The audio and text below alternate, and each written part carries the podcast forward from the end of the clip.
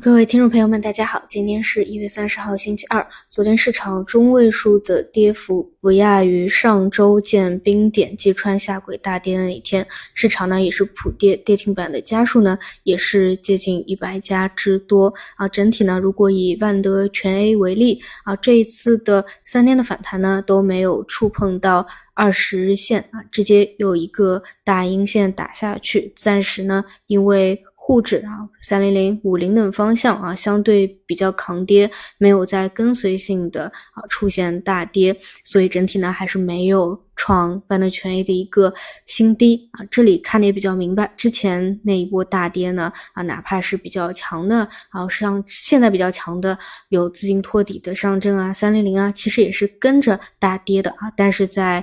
昨天，其实已经比较明显的有看到一个剪刀差的。分化了啊！昨天下午呢，北向啊也是走 V 流入的啊，可能是某队的资金力量。那如果说你真的想要去改变这么长久以来的，只要出利好都是。低走啊，高开低走，低开低走，那你起码是要么日内高开低走就有承接，要么当天虽然出现下跌，但是第二天能够有一个强势的反包修复。那只有不断的啊出现这样的一个真正的落实到走势上面的，才有可能去提振一个信心啊，否则呢就是冰火两重天的走势。昨天晚上呢又有关于。中央企业啊，国资呃中中字头央企的一个利好，全面推开上市公司是指管理考核。其中具体点到，过程和结果并重，激励和约束对等，量化评价中央企业控股上市公司市场表现，客观评价企业市值管理工作举措和成效，同时对彩虹线、月底线的违规事项加强惩戒，引导企业更加重视上市公司内在价值和市场表现，传递信心，稳定预期，更好的回报投资者。那么去回顾一下中特估这几天的。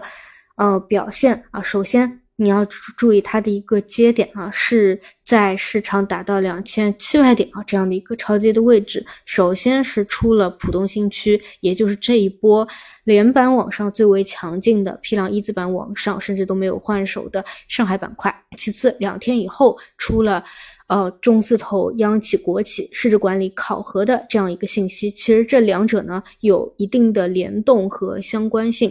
那么，既然在最超跌的一个位置释放出了这样一个消息，而且有比较明确的国家队资金的一个托底，并且这三天呈现出了一个量价齐升。啊，哪怕是昨天也是概念榜里涨幅第一的，那么显然你不可能说一天啊指数的一个下行，或者说某一天，嗯中特估的一个小幅的回调、震荡或分歧，你就说这个板块走完了。既然说上面有这样的一个比较明显的引导，并且有量价的一个配合，确实走在市场上是现在最强的一个有一或者说甚至是唯一。一个大类的有赚钱效应的一个方向，那显然它现在就是市场的一个一个主流，它能不能够走成主线，这个需要时间去考验。但这就是目前比较主流的一个大类的题材的方向。那么目前呢，想要去稳定住市场，还是得去靠上面给到的这样的一个指引的方向，能够去进行一个托底。其次呢，就是要么就就两方面嘛，一个就是。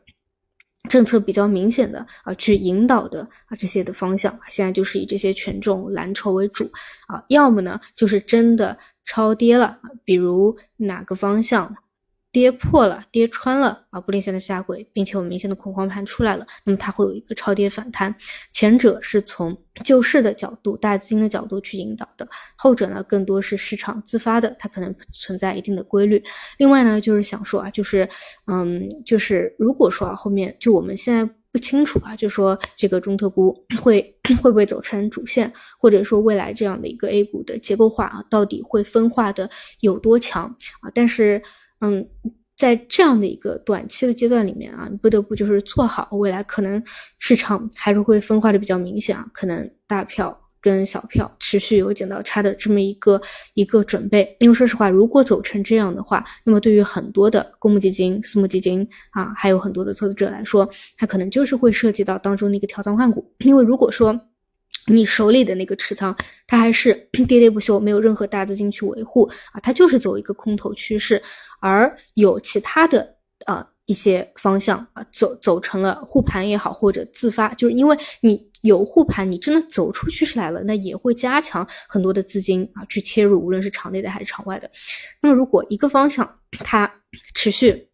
比如一周之内啊上涨了百分之十、百分之二十，一个方向它继续下行啊下行了百分之十、百分之二十，那你当中你一来一回。差了百分之三十、百分之四十、百分之五十啊，这个差距其实是比较大的。那可能越往后啊，你越会引导资金去做这样的一个切换，尤其是在存量的市场里面。所以，如果说未来出现，又是这样子的这种非常结构化的走势啊，那么相应的这样的一个仓位的调整，还是要能够及时的去跟进市场啊，做好跟市场的一个跟踪。因为毕竟像去年其实也是一样啊，没有什么特别明显的增量资金，然后 AI 上涨啊，其他的方向都是雪糕啊，就是这样子。那么现在如果说不能够对整个市场有比较根本性的预期的一个变化的话啊，如果说啊又是存量的一个博弈，那。就是这样子分化下去，好的准备还是要能够去做好的。好的，那么以上就是今天早评内容，那我们就中午再见。